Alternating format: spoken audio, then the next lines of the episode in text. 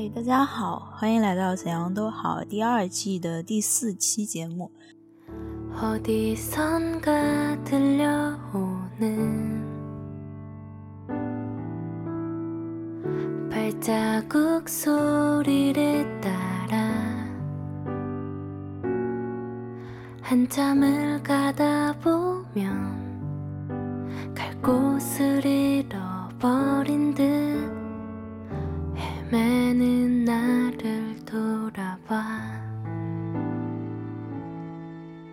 这一期节目呢，我从自然中学习到的东西。那在开始正式节目之前，想跟大家分享一下我的一个新的小决定，就是我决定这段时间每天都录一期播客。那每一期播客的时间长度，我会大概控制在十五分钟左右。那为什么想做这个每天都记录的播客呢？因为首先被裁这件事情呢，就不是一个经常发生的事情，它算是你人生当中一个非常偶然的事件，甚至于可能说是黑天鹅事件。那我想记录一下，在这件事情发生的时候，我是如何应对的。我每天都会有哪些想法？我采取了哪些方式，让自己不在一些悲观情绪中沉沦，从而一直保持一些比较好的习惯？我想记录一下这件事情。那这是从我个人方面的。那另外一个方面呢，就是我觉得这个也可以给后续可能经历裁员，然后听到我播客的一些小伙伴们一些启发。这个可能是这个时代。或者是以后很多人都会经历的一件事情，那我觉得，如果是你自己经历这件事情的话，嗯，你周围可能有很少的人真的能明白你在经历什么，你在想什么，你也很少可能去找到一些方法论，去知道别人是怎么应对这段时间的，这段时间有哪些一个阶段，然后大家都是怎么做的，其实很少有这样的资料。所以我就非常想做这样的一个人，想把我的经历通过声音的方式呢传递出来，通过播客的表现形式，让大家能够听到我这段时间所经历的这些事情。那这里就简单介绍一下。嗯，回到今天的主题，今天的主题呢是从自然中学习。其实人们之前总是说心情不好的时候啊，你要出去转一转，要看一看。我以前理解呢是，嗯，好像出去了，你就可以暂时逃避掉你目前当前所处的环境。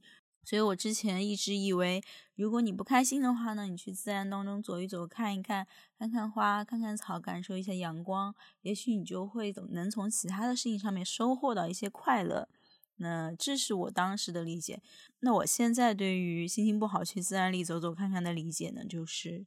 你会通过观察自然对待各个生物的方式，而觉察到有些东西真的不是你想的那样子，或者是有些只是你大脑里的执念。你去观察这些东西之后，你会找到应对你当前事情的方法。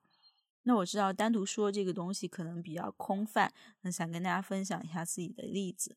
那前段时间呢，我就进入了一个情绪低谷期。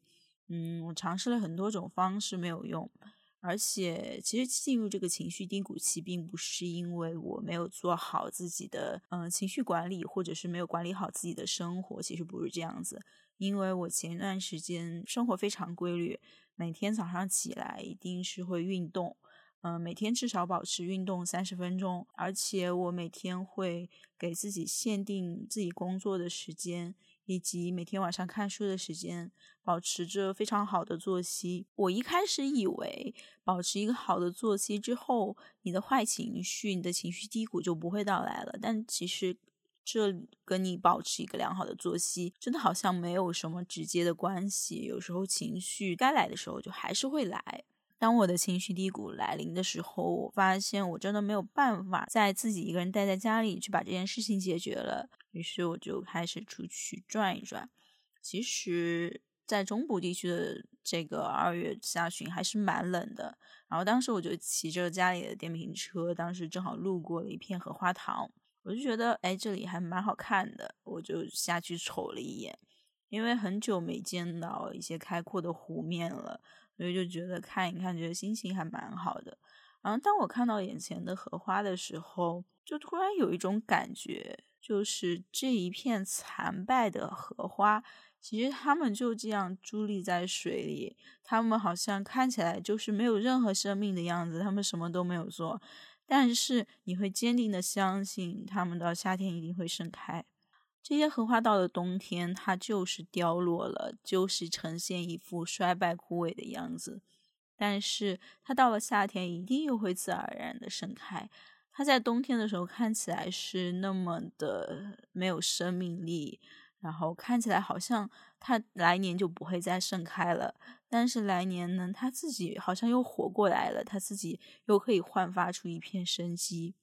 所以这个就深刻的跟这一片荷花共情了，因为我好像也处于一。个非常低谷的时期，我好像在外界看来没有任何的产出，没有任何的生命力可言，好像我的价值是不能被衡量的，我也没有办法向他人去证明我在想什么，我在做什么，我自己觉得有意义的事情。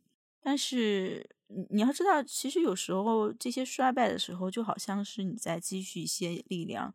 只要你在做你自己觉得正确的事情，只要你在做你觉得有意义的事情，你往自己的目标这个方向一步一步在前进的话，其实这就像是在蛰伏、在积蓄能量的一个期间。那等到大自然到了合适的季节，就像这一群荷花到了夏季，那就是它应该绽放的时候。那对于每个人也是。所以当时我看完之后，想到了这些东西，自己觉得哎还蛮震惊的，就没有想到自己偶然路过一片荷花塘，竟然会有这么深刻的感觉，像是人生哲理一般的感悟，觉得还挺有意思的。后来呢，我就拍了一张照纪念一下。嗯，这张照片如果你感兴趣的话，也可以在小宇宙的 show notes 里面看到。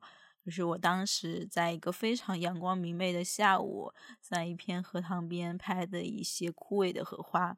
我觉得那些荷花真的，虽然它们是枯萎衰败的，但是真的给了我很多很多的力量。所以我在想，如果你也正好处于这样的一个期间，跟我一样，觉得自己的人生好像陷入了一个低谷。虽然你可能知道你自己要往哪里走，你知道自己的人生目标，又或者你可能暂时还没有找到一些人生目标，我觉得这些都没有关系，因为有些时候呢，你就需要在寒冬里面。你在你自己的那个低谷期里面，好好的去治愈自己，好好的去积蓄能量，以等待来年的盛开。我在自己的笔记里面写下了这样一句话：我明白了，每个生物都有属于他自己的季节，人生也是，每个人都有属于自己的季节。我发现，其实有时候，当你有一些你觉得很厉害、很妙、很深刻的人生感悟的时候，然后你再去看一些书，你会发现，其实那些很优秀、很成功的人，他们也曾经想到过这点。所以我在想，很多时候道理都是相通的。就比如说，最近我舞蹈的在自然中学习到一些东西啊，这样的一个点。我最近在听那个 Ray Dalio 的《原则》这本书，其实之前在中国也蛮火的。我当时也买了这本书。嗯，但是那时候是研究生的时期，其实我自己我觉得，无论是从人生阶段、人生阅历上来讲，我都不足以去理解这本书。当然，到现在我也没有看。但后来就是一次偶然的机会，我觉得我是不是可以去听一下这本书，所以我就从 Audible 上面去下了这本书。因为这本书是作者本人讲述的，所以我会觉得非常的生动。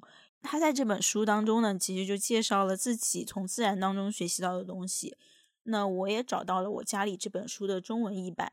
这本书它关于自然的部分是在书的，呃，我看一下是在第二部分生活原则的第一小节“拥抱现实，应对现实”里。嗯，在这里我想读给大家听一下：自然比我更聪明，我努力让自然教我认识现实规律。不要固守你对事物应该是什么样的看法，这将使你无法了解真实的情况。很重要的是，不要让偏见阻碍我们保持客观。想要取得好结果，我们必须冷静，而不是情绪化。当我看到一些我认为是错误的自然事物时，我会先假定我是错的，然后努力弄明白为什么自然如此运行是合理的。这让我认识到了很多东西，改变了我对以下问题的看法。一，什么是好，什么是坏？二，我的人生目标是什么？三，当面对重要的抉择时，我该怎么做？为了说明原因，我举一个简单的例子。多年前，我去非洲时，看到了一群猎狗扑倒了一只幼小的小马，这让我觉得反胃。我对那只角马感到同情，并且认为我看到的景象很糟糕。但问题是，这件事是真的糟糕，还是因为我有偏见，所以认为它很糟糕？而事实上，它好极了。这让我陷入思索：假如我看到的事情没有发生，世界会变好还是变差？这个视角促使我考虑这件事后续再后续的影响。于是我发现，那样的话，世界将会变差。我现在认识到，自然会走向整体的最优化，而不是个体的最优化。但多人只是根据事物对自身的影响判断好坏。我看到的情况正在运行的自然进程，它能有效促进整个世界的改善，比人类发明的任何程序都有效得多。多数人把对自己或自己关心的人不利的事情叫坏事情，而忽视了更大的好。群体也有这种倾向，一种宗教的信仰者会认为自己的信仰好，其他人的信仰不好。导致两方信徒互相残杀，而且都坚信自己在做对的事情。通常，人们彼此冲突的信念会妨碍他们从对方的视角看事情，这不好也不理性。尽管我能理解人们喜欢对自己有利的东西，不喜欢对自己有损的东西，但只根据事物对个人的影响就将其判定为绝对的好或绝对的坏，这是不合理的。这是在做假定，个人的愿望比整体的好更重要。在我看来，自然似乎把好定义为对整体的好，并且通过最优进程实现这种好，这是更好的做法。所以我开始相信一条普世法则：一个东西好，必须符合现实的规律，并且促进整体的进化，这能带来最大的回报。我觉得这一段呢，对于我来说非常有启发的地方就在于。我们很多时候真的只是从自己的视角去看待一件事情，比如我们看到，嗯，一个小兔子被它的捕食者吃了，那我们就会觉得这件事情是一件非常残忍的事情，因为，嗯，捕食者似乎在杀戮。但是有时候，嗯，你要明白，自然它有它自己的法则。如果说一个生物的数量过高的话，可能会危害到另外一种生物的安全。比如，如果兔子的数量过多了呢，它可能会吃更多的草，那么草就变得更少了。所以有些时候，是不是自己看问题太过于局限了？比如我们在公司里面也是这样。其实我非常能够理解，公司的资源是有限的。那每个人在自己的岗位上，在自己的部门呢，都会从自己的角度出发，去争取一些为自己有利的点。那即使是呃同一个部门，嗯，做产品经理跟做的运营跟做开发，我觉得这些都是不一样的。那大家呢都会争取一些对自己有利的东西。如果说你是作为一个员工的话，你真的很容易从自己的角度，从自己所处的小团体的角度去考虑事情。但是你要想一想，如果你以后作为一个管理者或者是一个公司的所有者的话，你更想的一定是从整体去看待这件事情。比如，我不希望我的内部的团队有任何的因为个人的原因有一些纠纷，因为我希望大家其实都是服务于整体的大目标的。所以这就是视角的转换，这也是我觉得自然能够教会我们的东西。因为自然它的最优选择就是整体的最优化，而不是个体的最优化。当我们把视角局局限于自己自身的时候呢，这个时候视角也未免太过于局限了。当你把这种事情当做唯一的真理的时候呢，你更会觉得为什么全世界都在针对我？为什么我不能争取到我属于我的我自己的东西？你这样子可能就会变得越来越偏执，可能也会，嗯，在影响其他人利益的情况下呢，就是走入一个非常极端的情况。这本书聊到自然，还有一段是我觉得也非常有启发的，我想读给大家听一下。世界上到处都是曾经辉煌但逐渐衰落和毁坏的东西，只有极少数东西一直在重塑自身，不断达到伟大的新高度。所有机器最终都会崩坏分解，机器的零件会被回收，用来制造新的机器。我们人类也会经历这样的过程，有时这让我们悲伤，因为我们已经和我们的机器产生了感情。但如果从更高的层面来看的话，观察机器如何进化，其实是件很美妙的事。从这个角度，我们可以看到，完美是不存在的，它是一个目标，激发永不停息的进化进程。假如自然或者任何东西是完美的，它就不会进化。生物、组织和个人总是高度不完美的，但都拥有改善的能力。所以，与其顽固地隐藏我们的缺点，假装自己是完美的，还不如找出并应对我们的缺陷。你可以从自己犯的错误中获得教益，不断坚持，为成功做出更好的准备，否则就将失败。我觉得这段话对我最有启发的事情是，我觉得作为一个员工。那当你面对裁员的时候呢，可能就是一些经济的大环境啊，或者是一些周期导致你面临的失业。那这个时候呢，其实就给你一个改善的机会，然后你通过这个时候去不断的去改进自己，去迭代，从而达到一个新的高度。你的人生到达一个巅峰了，然后就可以不用再进步，就可以躺在那了。其实不是这样子的。这个巅峰之外还有巅峰，你只有不断的进取，不断的超越自己，才能不断的处于一个，在我看来算是一个良好的能够应对变化和挫折的状态吧，让自己一直在变化当中提升自己适应的能力，所以这个是非常重要的。